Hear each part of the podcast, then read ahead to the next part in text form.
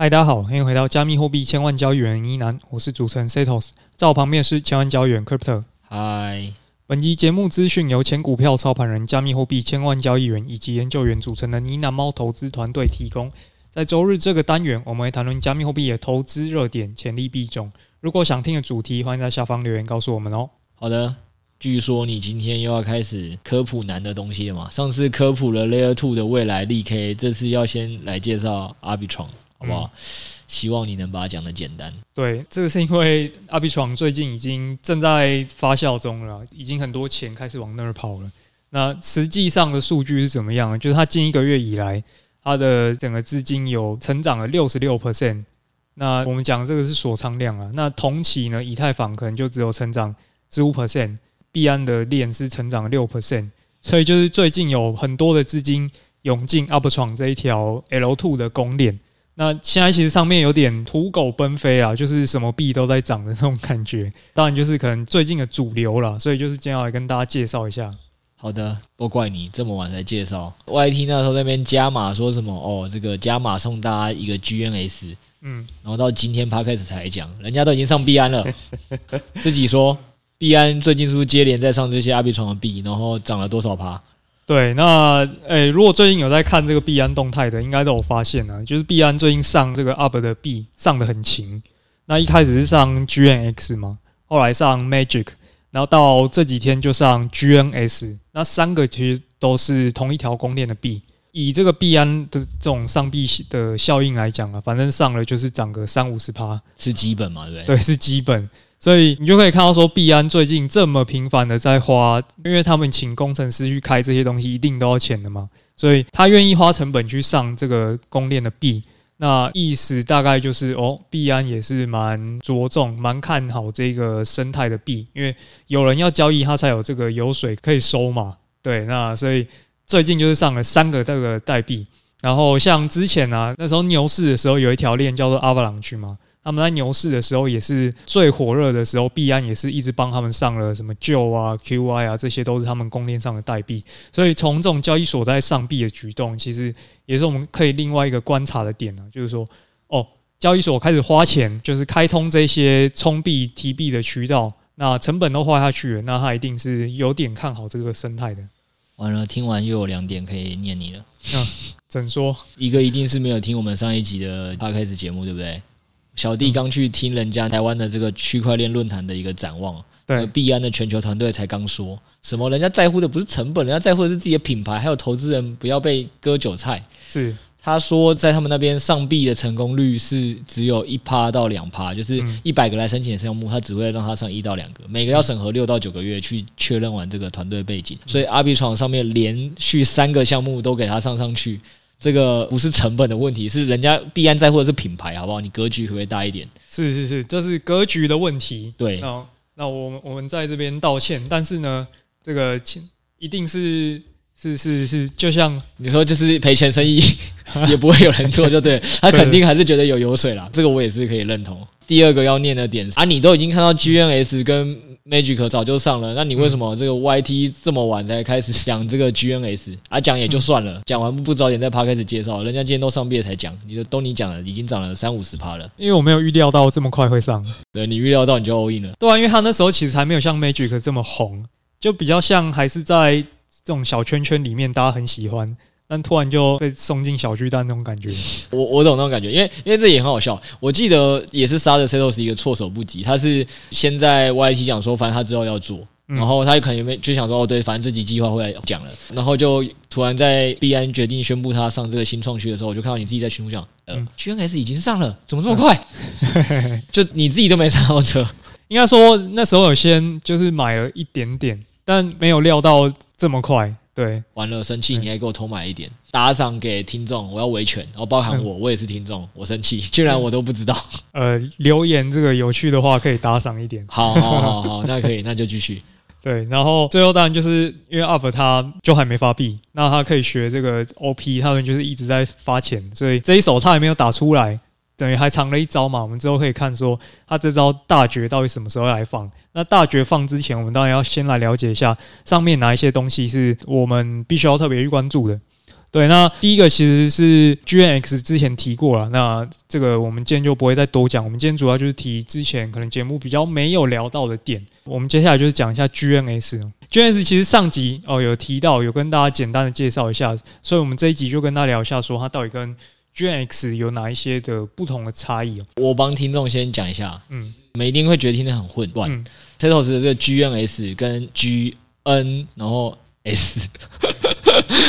然后我们很常在讲的另外一个更知名的，它不是中间的那个第二字母不是 N 是 M，、嗯、好不好？有闭起来的那个麦当劳的那个 M，第三个尾字是 X，、嗯、然后不是 S。这两个你可能会在听的时候会觉得很混乱，那其实这是两个完全不同的项目。嗯、对，大概是这样。呃，不然我们就简称大哥跟二哥好了。好，对，那大大哥就是。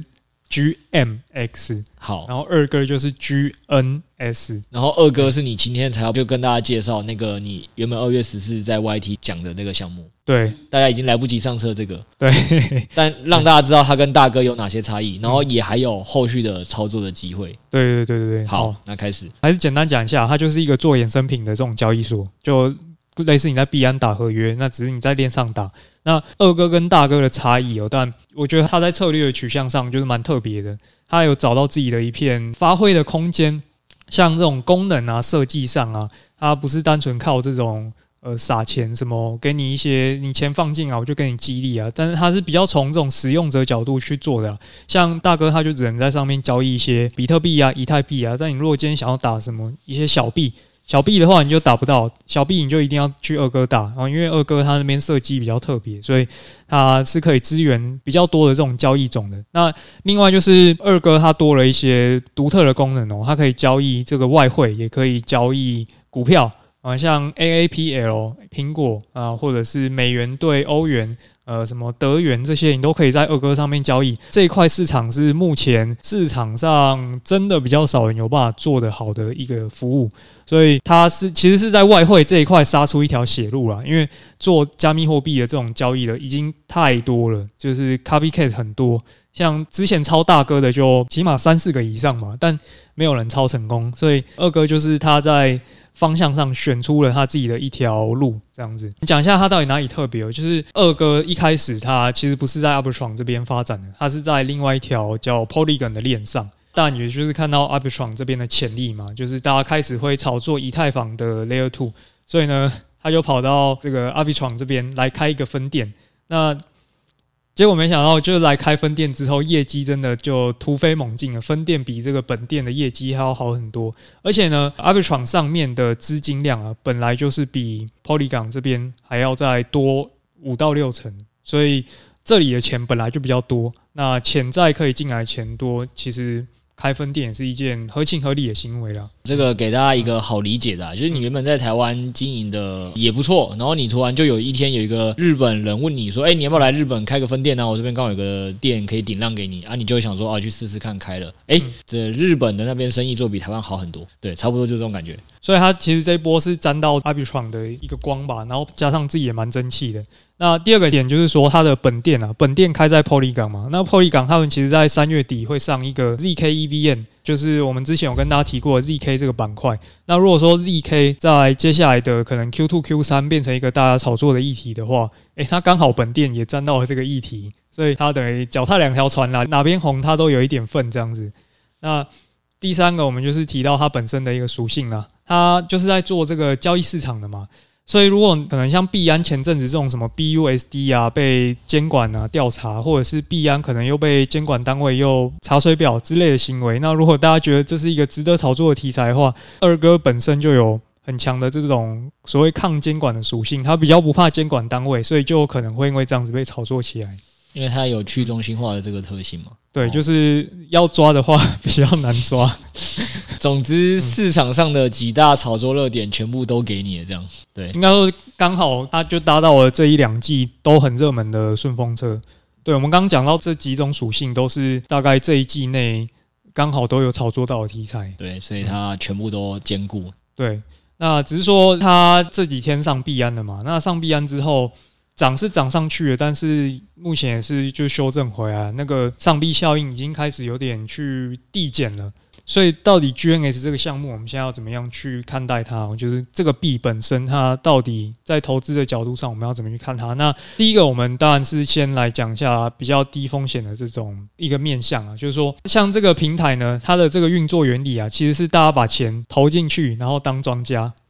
所以这怎么说呢？就是我今天放一千块进去好了，然后你只要在里面开多，那我就会跟你同时开空。你在里面开空。哦，那我这一千块就会自动去开多，所以我们就是可以把钱放进去里面当庄家。那这个风险其实就在于说，好，那当庄家，如果今天大家都在上面赢钱的话，我不是就 BBQ 了吗？对，有可能这个风险是存在的，只是说我们以统计的角度来看，长期来讲，投资人都是在输钱的。所以这个 GNS 它就提供了我们一个机会啊，我们可以把稳定币放进去啊，当庄家，然后你期待就是大家长期以来一直在输钱，你就可以慢慢的收一些利息回来，这样。对，哎、欸，我帮大家白话的解释这一段啊，就是你可以想象哦，如果今天国家允许你去开乐透彩啊、刮刮乐啊、四足运彩啊，你可以开放当庄家，好不好？你只需要承诺你要当庄家，那这些来跟你赌的，赢的时候你要把你。放进来的钱就是一比例赔回去给来赌的人的话，嗯，那基本上你就可以来当庄家这件事情。常理的人都知道嘛，到底是当开运彩或者是刮刮乐的庄家会赚钱，还是来刮的人会赚钱？你只要人数够多，嗯。来赌的人数够多，你赌局也玩的够长，理论上你是一定会赢的。这是一个正期望值当庄家，所以基本上是有时要跟大家讲意思就是说，因为 GNS 这个大家毕竟都已经看到它上币币安了，好不好？所以现在这时候会不会有点炒过高了？这个是比较难讲的，对。但是稳稳的去引来刮刮乐的人的钱还是比较简单的，嗯，所以这条路你是可以选择的。那我也帮他上一个数据让大家知道，反正当庄家这个功能呢，基本上从二零二一年十月以来啊，到现在大概已经过了十三十四个月了嘛，嗯，大概只有两个月是有比较大的，就是你当庄家会输钱的。那那两个月呢，就是二零二二年的四月跟五月。那那为什么呢？因为那时候如果大家二零二二年有参与的话，应该知道有个叫 Luna 崩跌，好不好？就是带崩了整个加密货币市场，所以那是大概少数是就是来跟你做交易的那群刮刮乐的人会刮赢的，因为大家都知道露娜在跌了，好不好？他就选择做空这么一条简单的路。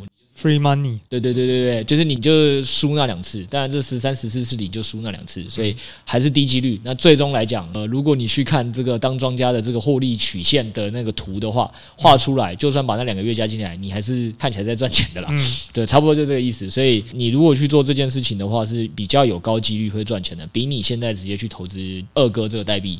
嗯，这个赚钱的几率是高一点的。就是长此以往啊，如果你相信市场上大部分人都是韭菜，那你就可以把钱存进去。对，那我觉得可能会有一个提醒，就是说，当你自己都观察到说，哎，你感觉单边趋势要发生了，比如说，哎，什么狂暴大牛要来，或大的单边下跌要来的时候，你就先不要当庄家就好了，你就先把钱拿出来嘛。他他要分批哦。他不能一次拿出来哦，可能会分四五天拿。对对对，但就是反正也是有机制的啦。对，我说你如果有办法，就是把这件事情主观判断也判断进去的话，嗯，那你其实这个胜率就会更高了，大概是这样。对啊，那最后就是要讲一下，理论上呢，如果今天是拿币的人呢，应该要怂恿大家去上面交易，因为你去上面交易的话，对股东来讲是好事。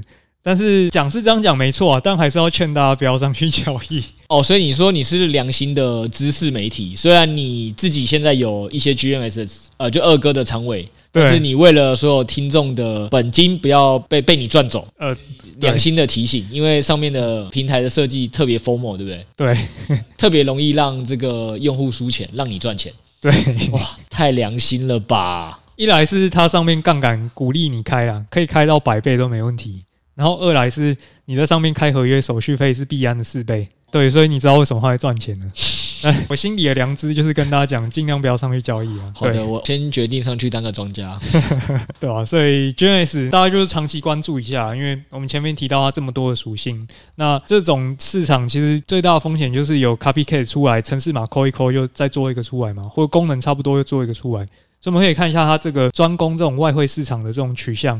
或者是专攻小币的这种市场取向，未来会不会持续能够守住它这一块领地？哦，这个是我们如果想要持仓需要关注的一个重点。好，我们接下来就换下一个。那下一个币呢，叫做 Magic，也是已经上币安的币。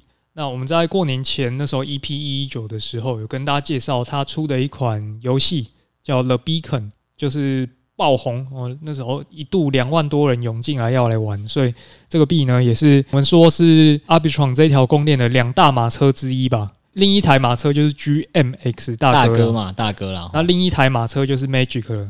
对，那为什么说它是另一架马车呢？因为大哥负责做这个交易的部分嘛。那另一架马车呢，就是负责做这个 NFT 跟 GameFi，所以他们彼此的领域互不相关哦，互不干涉。但是他们彼此在各自的领地里都是称王的。那这个 Magic 呢，部分的人啊，甚至会称它为加密的任天堂哦，你就知道它重要性有多么的高。就知道这些有多么的吹，对，吹吹到爆，任天堂，你搞错重点了，好不好？来来，我跟你简单讲一下，任天堂大概是一八八九年创立的，百年老店，两百年以上的老店。你刚刚说两万多人玩了 Beacon 嘛？对对，任天堂人家有帮他统计啊，十大卖座游戏，我就拿第十名跟你打就好，精灵宝可梦 Let's Go 一千五百万套。好、嗯。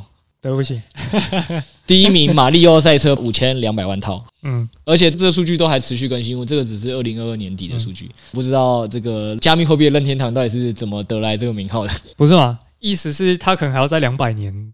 再给他一点时间。好，OK OK，好，在两百年，这个谁还活着就不好说。诶，这样讲好像对，可能是 AI 或机器人吧。呃，对，好，诶，可是那这样听起来，起码加密货币任天堂这属性可以让我们知道一件事情，就是其实它应该不止你当初跟大家介绍这款的 Beacon 的游戏吧？Magic 感觉是打造很多款游戏的一个角色。对，Magic 生态里面有很多很多种不同的游戏，只是刚好了 Beacon 这款爆红了，所以它目前其实推了十款以上的游戏。那这十款呢，你在里面做交易一定都要用 Magic B，，它就是故意这样设计啊。那打个比方好了，就像我们去 OpenSea 买 NFT，我们一定都要用以太币来买。那我们现在换一个场景，我们如果到 Magic 生态里面，我们要做交易，就一定要买 Magic B。所以他就是故意把很多东西都环环相扣，最终你如果想要进来玩，你就一定要买 Magic。所以他们就是把很多的游戏啊、赋能啊、NFT 交易市场都跟 Magic 这个币来挂钩之上，那所有的价值都会不断的往上面灌。没有啊，这很简单啊，就是游戏的特别好举啦。我跟你讲，再跟你讲真正的任天堂的故事好不好？是马里奥赛车八、动物森友会、萨尔达传说、对，宝可梦，对，哪一个？不需要跟任天堂买，就都要。对啊，啊不就这样？对，就就那种感觉啊。所以这个路线上确实有一点点相似。好，那另一点就是说，其实它跟其他这种炼油啊，他们在做的路线是不太一样的。像我们现在很多炼油都会说，我们要打造三 A 级的大作，我们画面要很强，然后我们开发的时间就会比较久，可能是两年后、三年后，roadmap 画了超级长的一个时间。然后推出来之后呢，哇！如果没有人玩，就死定了。所以 Magic 他们就选了一个，我觉得很像现在手游做的路线啊，就是他们会用低成本、低时间的方式，然后赶快去开发出一款游戏。诶，丢出来之后给大家试玩，反应好的话，我们就再继续丢成本进去。所以他们就是可以快速的去 try and error，然后一直试，一直试，试到最后呢，诶，终于给他们试到一款 The Beacon，然后他就趁势而起了。所以好处啊，其实也就是说，它比较不会像。其他炼油会有一种困境，就是像 STEPN 嘛，如果后面退场的人可能不知道，但 Stephen 其实他们后来有做一个 NFT 的交易市场，他们就是想要挽救一下 GNT 这个币价啦，因为走鞋的那些人可能后来都跑掉了嘛，所以他们后面就开始在投入资源，想要开发第二根支柱出来，但是显然这个。策略是暂时没有奏效的，所以相较之下呢，Magic 他们就是借由打造好几款游戏，不停的尝试，不停的错误，最后找到一两款成功的，那他们就会扶持起很多个不同的支柱。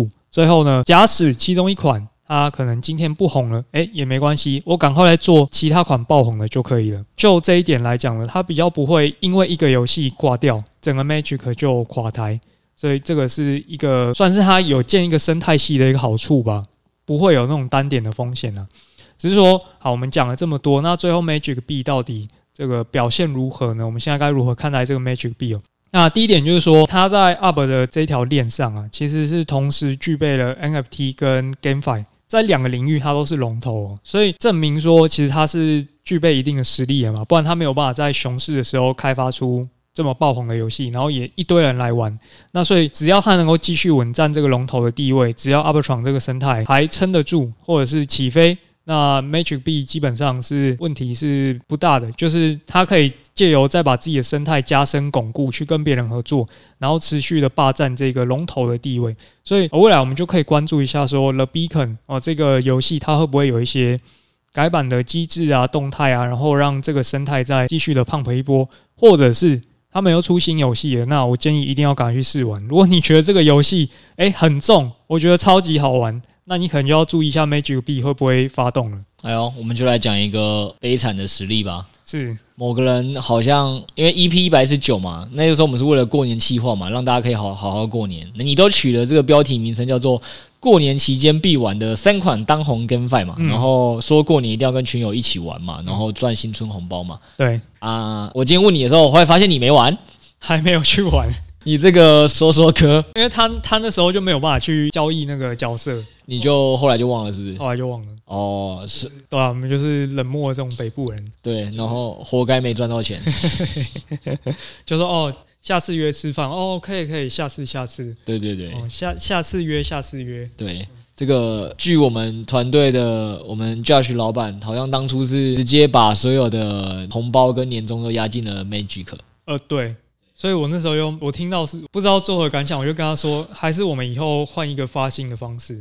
如果你觉得接下来哪个币要涨了，你就帮我把薪水换那个币，直接打给我就懂了。哦，反正你也没有判断能力。对，那反正既然你没有判断能力，他直接帮你发那个，你就选择相信就可以了。对。而且目前应该看起来是比你自己拿去存银，类似那种啊，我知道那种感觉什么？你的就是傻傻拿去做银行定存啊。嗯，对。或者你不甘寂寞不想做银行定存的时候，你就会去买一些什么现在套牢的那些那个股票。对对对，就是总是不会埋伏到低的，就对了。对，还不如老板直接帮你。对，我不需要领 U 本位。对，我希望以后他看到什么不错的，就帮我哎薪水帮我发这个没问题。OK OK，好，这个有趣的发薪方式以后可以讨论一下。那。前面我们两个提的都是有上币安的嘛，最后我们简单提一下，就是最近很红，还没上币安，诶，但我要先凑他一下，我觉得短期来看上币安的概率还不大。对，这个我们讲一下 Camelot 这个项目，中文昵称叫做神剑，最近超级红。那为什么超级红呢？呃，去年十二月这个项目才出来，但是它的币呢，三个月内就涨了十五倍，非常的凶，非常的快，有点有点厉害。对。而且你要考量到这个是 UP 上面已经有这么多的很厉害的项目了，然后他做一个大家都做过的项目，但就是还是红了起来。你说链上交易所嘛，对，他就是做这种交易所，呃，就是大家可以在上面买卖现货啦，跟前面那个打合约不一样，他这个就是买卖现货的。那但是他们也是找到自己的一条活路，所以到底怎么办到呢？诶，其实就像我们平常习惯会去币安交易嘛，那在链上也是习惯都会找最大家的交易。但是像神剑这种项目，他们就是要从零到一，那怎么办呢？诶，他们的强项就是交朋友啊，像包含这个 G N X 这些主流的项目哦，那神剑就是提供他们比较多客制化的服务，譬如说我可以设定成，诶，你今天买我的币，我就跟你收零点五趴的手续费，但是你今天要是敢卖我的币，我就跟你抽三趴。鼓励他去持币，他可以在代币的这种机制上去玩出更多的花样，然后让大家更容易的 FOMO。对，所以它等于是在克制化跟跟整个生态的这些结合是更深的，所以这也是它成功崛起的一个原因啊。那第二个就是它有做 Launchpad 啊 l u n c h p a d 其实就跟币安发行币是差不多的概念。那他家一开始的币也是在自己家里做新币发行的，所以最近他这个币红起来了，那大家也是特别的关注 Lunchpad 到底会不会也是有一个不错的报酬呢？所以呢，他们最近就有发了一个项目叫做 Trove 哦，不过表现不是很好，坦白说，因为他最后募资完的时候，诶，募资完的市值就已经到两千万美元了。这个就有点夸张了，就是这是什么概念呢？就是像币安最近一档的 IEO 嘛，币安最近发的一档新币，它的开盘市值也才五百万美元，所以等于说它一开盘就几乎是对比之下就是四倍了，就涨得已经差不多了。那刚开盘就没有多少涨幅空间了，所以表现就是普普通通，甚至是有跌破发行价，所以这个部分可能还要再再关注他们会不会改规则了。对嗯，这就是为什么你现在先凑他，觉得他可能不太会上币安的原因嘛？对，就是看他会不会改这件事情啊，因为他有点不讲武德啦。我觉得，因为你刚才可能有些细节没讲到，原本他可能是在募资的时候，那个不会直接募到两千万的。对。因为原本是有设定好一个募资上限的，嗯，就发现哎，大家都想要。对钱真香，对，直接把上限给拿掉，就大家原本可能都觉得说，哎，如果是依照原本那个募资上限的话，是有比较有期待空间的。对。对，那所以大家争相去去抢嘛，嗯，就会发现哦，不需要排队了，不需要排队，对，大家都可以，那就直接把它的价值发现阶段弄完了。对啊，物以稀为贵啊，那现在大家都买得到，开盘就没什么好涨的了。对，而且因为可能 Launchpad 和 IEO 这老用户、老听众都知道，新用户很不知道，意思就是说，那个 IEO 就是基本上跟我们去把一档股票去证交所上市柜是一样的道理。那通常你一定是作为早期的投资人，你一定想说，哎，你是评估说，哎，现在这个项目还没有上市上柜，然后觉得它的这个产业真的很有潜力，然后这个团队很值得这个投资，它未来可以帮你赚更多钱嘛，你才会去投嘛。那现在呃，石老师跟大家讲，意思就是说，他现在直接让你，哎。原本你现在算一算，说这个团队未来到上市上柜的时候，可以帮你赚到这个规模。现在直接在这个时间点就用这个价格卖给你，嗯，比币安的还贵四倍。哇靠！纽约证交所都没卖你这么贵，都还不是台湾证交所的就给你卖那么贵，你到底还有什么可以赚？没得赚。对啊，我觉得一是用户体验差啦。那二是因为我觉得不讲武德这件事情，信任度其实我觉得在圈内是蛮重要的。对对，所以我觉得在这两件事情上确实是它不太好的一点。但是我们要讲哦，在币圈有一件事情上，飙涨就是正义啦。对，其实三个月内实现十五倍的涨幅，它如果在这几个月内再涨个好几倍，可能大家也都忘了这些事。对，还是觉得新台币真香这样。它是可以以涨服人啊。对对对对对。虽然说我们这个品性上目前没有觉得这项目很好，但是我们也不会跟这个币本身做对。如果我们后来觉得它会涨，我们也是会乖乖的买，好不好？大概就是这样，对吧？所以后面可能就会想看它几个方向了。那第一个就是 Arbitrum 这条链嘛，现在就是还没有人去坐稳龙头交易所的地位，所以这件事情只要还未定，大家都还有一些可以预测的空间，可以投机的空间。然后第二点就是说，它的这个币其实目前市值都还很低，不到三千万，所以市值低的情况下是还有这个炒作的空间。那只是说，包括刚提到这些，我觉得可以改进的地方，看它会不会改。然后第二个就是说，交易量到底能不能维持现在一个高成长的状态？因为我那时候回去翻它币价起来的时间点，那时候确实就是差不多它的交易量开始往上冲的时间点。那现在这个增速能不能继续维持下去，就是一个要关注的点。对，因为价值总是反映未来的嘛。那未来还能不能继续成长这么快，这就是一个比较需要抗胜的点。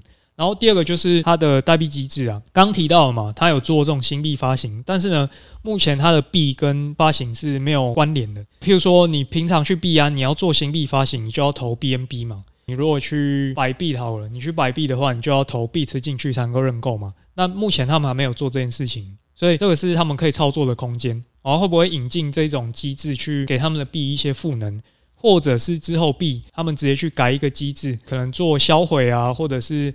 他们去做代币拆分啊，这种都是他们可以去操作的空间。那这个就是比较值得关注的地方了。对，这个也是帮新听众讲了，老听众已经听得懂。就是刚才施老师跟大家讲，意思是说，他还有机会帮自己的代币创造需求了，在 IEO 这件事情，什么意思？就是今天你如果是想要去参加 Bybit 的 IEO，它有一个可能比较强制的规定，就是说，哦，那你要先去买我的 Bybit 的发行的平台币，你才可以参与。如果中奖率比较大。那你一定就会有动机跟需求去买它的平台币嘛？对。那如果今天这个 Bybit 给你选择的机制是，哎，你也不一定要我平台币啊，你也可以拿美金就来买，USDT 就来买，那我干嘛特别去买你的平台币？嗯，对。所以刚才石头是跟大家解释，意思就是说，它其实也有可能可以透过这种，就是帮自己的平台币增加一些需求的设计的制度出来，让它在往上。这也是有可能是一个潜在的催化剂，但是也跟大家提醒一件事哦，就是说，因为其实它现在也已经被大家注意到了，也涨得很凶嘛，大家应该听得出来，三个月十五倍，所以我们个人是觉得啦，哈，目前我们是不建议你去锁仓的，因为它现在有设计一个功能，倒是说你这个平台币啊，你。如果锁仓进去的话，锁仓意思就是说，反正类似像定存，那你就可以去共享它的收入。对对，但是实物上呢，共享收入本身是很美好，但是就像刚刚 Sales 跟大家讲的啊，如果它未来就是收入就没有办法增长这么快啊，你又给我买在高点，炒航运股那些都嘛这样，就是哎，营收一直涨，哎，币价一直喷飞，哎，就股价一直喷飞，你就应该现在买啊，还会上四百，还会上五百啊，对不对？你如果就是这个时候给我买进去，还给他锁进去说，说啊，我还要。我要长期持有，长期持有，然后来共享营收利润，赚更多。你的目的是赚更多，然后就是说，所以我承诺放弃这六个月内我绝对不卖，因为基本上如果你现在锁进去，你赎回至少要等六个月，对，或者是你要立即赎回也可以，直接打个折，对，然后然后你为了做这件事情，结果人家其他人都开心下车了，那就哎哦，你先等，我先下车，OK，这样就全部人都开心下车，就你一个人还在上面等六个月，套牢在船上，这应该是不太好的一件事情，好不好？所以我们现在没有很鼓励他去做这个锁仓。对，锁仓真的那六个月都不能动，会蛮难受的。对啊，对啊，对啊，差差不多就是这样。然后其实这就是今天我们要介绍的这三个 Arbitron 这条公链，现在很红的一个项目了，都是可以去长期关注的。那尤其是我们前面提到的这两个 GNS 还有 Magic。都是已经上币安的，那这个上了大锁，通常流动性会比较好嘛，所以可以先拉进观察清单，然后我们关注一下 Arbitrum 生态到底发展的怎么样。另外一个，我那时候在做这个研究的时候，就是发现，哎，这几个项目都算是有一个特色，就是。他们都算是从社群起家的，他们一开始出来的时候没有什么 VC 去支持他，所以反而这件事情让我在想，会不会这种潜力的币啊，反而因为它没有 VC 投资，因为它还没有被这么快的价值发现，它反而涨起来的时候会那种潜在的倍数就更夸张。这个我跟你讲，这个我直接用资本市场逻辑跟你分析，你就知道了。